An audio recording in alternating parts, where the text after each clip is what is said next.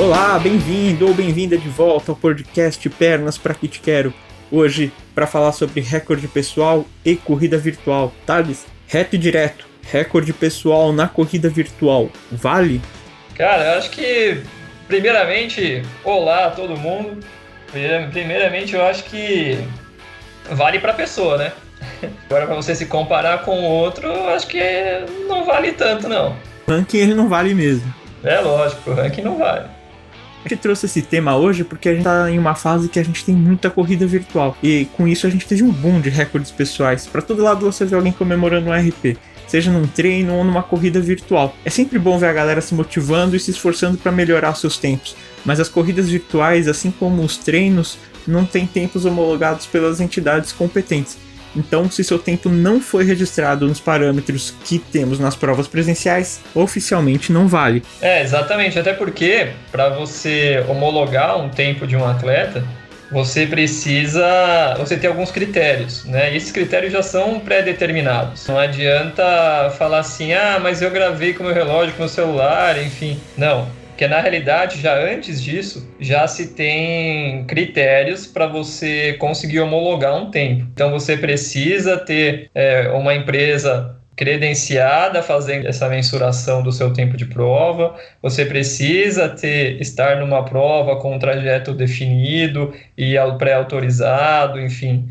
É, tem uma série de questões, até, até o equipamento usado, né? É, ele precisa ser, ser avaliado e aprovado antes, né? Que é aquele chip que você usa com os pontos onde você passa pela prova e ele vai marcando. Então, não é qual, de qualquer forma que você consegue enviar um tempo oficial e deixar lá é, ranking. Você tem uma série de critérios aí para ser, serem respeitados. Exatamente. E por que a gente diz que esses tempos não contam? Porque tanto os relógios quanto os aplicativos de celular não são 100% precisos. Eles podem aumentar ou diminuir a distância percorrida. Eles podem falhar no meio dos treinos ou da prova, por N motivos. É só você lembrar das vezes que você esperou o relógio ou o aplicativo encontrar o sinal de GPS. Então, por todos esses motivos e outros mais, é que esses tempos não valem de forma oficial. É, por isso e também não, né? Porque assim, a, até, é igual eu falei, os critérios de, de, de, de mensuração, eles vêm antes de, de, de, qualquer coisa, né? Vieram antes até dos dispositivos. Mas para você mudar esse critério de, de, de avaliação, vamos dizer assim, é, ele tem que ser pré-discutido e oficializado. Né? Até o momento não foi. Se em algum momento, daqui para frente, os, os dispositivos ficarem cada vez mais precisos e eles forem muito uniformes entre si, ou então é, ser decidido que determinada marca apenas pode valer como, como, como tempo oficial, enfim. Mas isso ainda precisa ser discutido e talvez nem seja nesse momento, ou talvez seja, não sei. E aí sim, vão, aí sim a, a, vão falar: não, beleza, então a partir de agora vale uh, tempos oficiais mensurados por tais e tais dispositivos em tais condições, mas por enquanto não é. E aí, se você for levar para outra situação, igual você comentou, deles serem imprecisos, isso é verdade. Tem também aquela questão de você poder colocar em pausa automática, então você pode fazer um tiro muito forte e aí você dá um tempo de descanso, segue em frente, e aí o seu treino fica uma maravilha, né? E aí a sua, a sua prova, o seu tempo de prova fica uma maravilha. A gente usa essa pausa automática, pelo menos eu uso, principalmente nos treinos de tiro, porque assim você consegue saber a média que você fez nos estímulos. Ele não conta o tempo de descanso, é mais para ter uma ideia do pace mesmo. E caso em uma prova virtual você pare por algum motivo, seja por um cruzamento, seja por um farol, ou algo assim, ele vai pausar e esse tempo de descanso vai fazer diferença no tempo final. É, então. Mas essa questão pode até realmente as empresas é, que, que organizam, os organizadores de corrida de rua, pode ser até que eles iniciem algum movimento desse tipo, alguma conversa desse tipo, né, de tentar criar talvez algum dispositivo mais preciso e talvez criar alguma condição para tentar fazer algum valer algum tempo ou não, mas eu não acredito que isso não, não, vai, não vai colar muito, não. Ah, eu também acho que não vão mexer nisso, não, até porque isso, né, é um trabalho muito grande, um gasto muito grande. Era até uma coisa que a gente estava conversando aqui antes de começar a gravar, que as corridas virtuais foram uma boa sacada, porque além de motivar os atletas, foi um jeito dos organizadores também levantarem um caixa, né? Acho que mais do que manter o lucro, eles pelo menos estão se mantendo. Em São Paulo estava é, previsto 140 corridas nesse ano, foram realizadas só 10. É, exatamente, se eu não me engano, eu também via uma, uma matéria dessa, acho que essas 10 provas foram justamente antes da, da quarentena, né?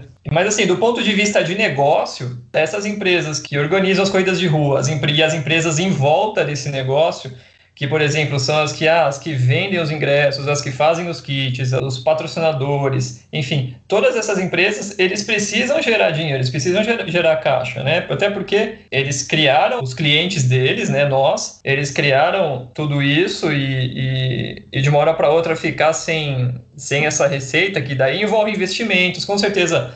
É, eles fizeram investimentos no ano passado que era esperando um retorno esse ano, né? Ter o lucro esse ano. E aí não acontece, então quer dizer, ele, ele, não, ele não só deixou de ganhar, mas ele perdeu dinheiro, porque ele investiu e não teve o retorno. Então é complicado, é uma situação financeira para você administrar muito complicada. Então essas corridas virtuais, elas acabam vindo para gerar um pouco de receita para essas empresas e acaba sendo uma forma de motivação para nós corredores e uma forma de da gente também apoiá-los, né? Para a gente conseguir manter a, a, saúde financeira dessas empresas até o ano que vem, para se tudo der certo, eh, elas conseguirem sobreviver e conseguir organizar mais corridas de rua a partir do ano que vem. E entra nesse bolo aí também os patrocinadores, que eles também tinham a expectativa, né, de ter a marca exposta e os produtos vendidos nas feiras e nas provas. Enfim, agora eu acho que é a hora da gente também dar uma força para quem apoia o esporte, porque a gente sabe o quão difícil é patrocínio hoje em dia. Exatamente. E expor a marca e, e, lógico, né, comprar os produtos, enfim, consumir, né? E aí tem muita gente envolvida nesse ramo, né? A gente, a gente fala que é, a gente está falando aqui, ó, a gente já falou do organizador da corrida de rua, a gente já falou da empresa que, que vende os, os ingressos, a gente falou de quem fabrica os kits, a gente falou de patrocinador, mas também tem uma série de produtores de, de conteúdo físico para corrida é, até aqueles que você vê nas feiras, enfim, e até a gente de conteúdo, de criação de conteúdo digital. Uma série de youtubers e, e, e galera como a gente faz podcast. E, quer dizer, movimenta um negócio muito grande, direta e indiretamente, né? É, e é por isso que a gente torce muito para uma vacina chegar logo, para a gente voltar para esse ambiente né, da corrida que é um negócio de outro mundo, né? Vai muito além da parte comercial. Ela vai para o lado do entretenimento também que é a reunião com os amigos, né? Ir com os amigos correr, as assessorias também chegando todas juntas. Isso faz uma falta danada. Agora, Thales, voltando lá para o recorde pessoal, a gente falou que vale para motivação, mas não dá para comparar um tempo de uma prova presencial com uma prova virtual. Mas os treinos a gente consegue né, comparar. Os treinos que a gente faz com o GPS, a gente tem uma noção se a gente está evoluindo ou não, né? Ah, com certeza. Vale mais como motivação mesmo, né? Então, por exemplo, você, você, se você fizer, vamos, vamos, vamos dar um exemplo. Você fizer um treino num, num percurso, num trajeto que você está acostumado, e aí você vai fazer outros treinos ao longo da semana, ao longo das, dos dias, das semanas, e aí, de repente, em algum momento, você vai fazer um treino igual ao que você fez há umas duas, três semanas atrás. E até o próprio aplicativo, às vezes ele já liga então ele vê trajeto igual e, e, distância igual, ele já, ó, te avisa lá, ó, você fez esse esse trajeto melhor do que há três, quatro semanas atrás, ou então você fez pior que há três, quatro semanas atrás. Mas também tudo vai ter, não quer dizer que você está pior, vai depender de qual é fase do treinamento que você está. Agora, é a mesma questão dessas dessas provas virtuais. Às vezes, se você se você fizer uma prova de 21 hoje e aí fizer daqui a dois, três meses, vamos dizer três meses, de novo, mais uma prova virtual de 21 e escolher o mesmo trajeto, pô, você tem um grande parâmetro para você ver se você está melhor ou não. É, salvo as questões climáticas ou uma questão de trânsito ou outro, como, como você mesmo já falou, que você vai parar para esperar o carro passar, enfim. Mas você já tem um grande parâmetro aí para falar: olha, eu fiz essa mesma prova, eu fiz esse mesmo trajeto uh, há três meses atrás e hoje eu fui muito melhor. Concorda comigo? Concordo, concordo sim, viu, Thales? Eu acho até que os aplicativos promovem esse tipo de disputa saudável com você mesmo, né? E com as pessoas da sua região. Porque às vezes a gente corre todo mundo ali no, no mesmo parque, na mesma avenida, e aí tem meio que um ranking ali é, de tempo das pessoas. Eu acho legal a gente pegar esses trechos, ou até no próprio treino, caso não queira competir com as outras pessoas, mas no, no seu próprio treino, aquele percurso que você sempre faz, é, dá uma olhada em que trecho você dá uma caída ali, onde você perde um pouco de ritmo e trabalhar para você fazer aquele ritmo, né, fazer aquele trecho ali de, da melhor forma. Tem um trecho aqui do percurso que a gente faz que é uma rampinha que a gente sempre perdeu um pouquinho de tempo nele e ultimamente eu tenho tentado manter o ritmo ali e até melhorei nosso índice ali no, naquele trecho. Ah, então, nesses aplicativos é bem bacana mesmo. Que às vezes você entra no. Você, você salva lá o seu treino e depois vem aparecendo um monte de troféu lá. E aí é, é um troféu de recorde pessoal, é um troféu, às vezes, de ah, terceiro lugar é, na, no dia, ou na semana, ou no mês, ou então você foi o mais rápido entre, sei lá, homens, entre as mulheres, enfim. E é bastante dado, né? São bastante parâmetros que, que criam uma série de, de referências, né? Vou ser sincero mesmo, isso para mim é, uma, é, é um, é, é um divertimento. Igual você falou, ah, tem uma subidinha ali que é leve, mas eu sempre diminuo a velocidade agora eu já consegui mudar meu padrão de, de resposta daquela inclinação, né? E, e aí até você começa a ter uma noção é, é, do que, que você pode melhorar para uma, uma prova, e aí você já começa a analisar esses dados da prova e tentar achar algo parecido para você fazer nos seus treinos, enfim. É isso aí. Mais alguma coisa, Thales? Não, acredito que não, Oliver. Eu acho que a gente conversou bastante aí sobre essa questão que está surgindo, né? Mais uma questão atual em relação à quarentena. E é, é interessante ver é, que o ser humano não para, né? Então as questões vão surgindo, as novas situações, né? A situação vai mudando e nós vamos nos adaptando. É lógico que para nossa segurança e a gente continua a nossa vida, né? A gente não para, a gente só se adapta. Mas é isso aí.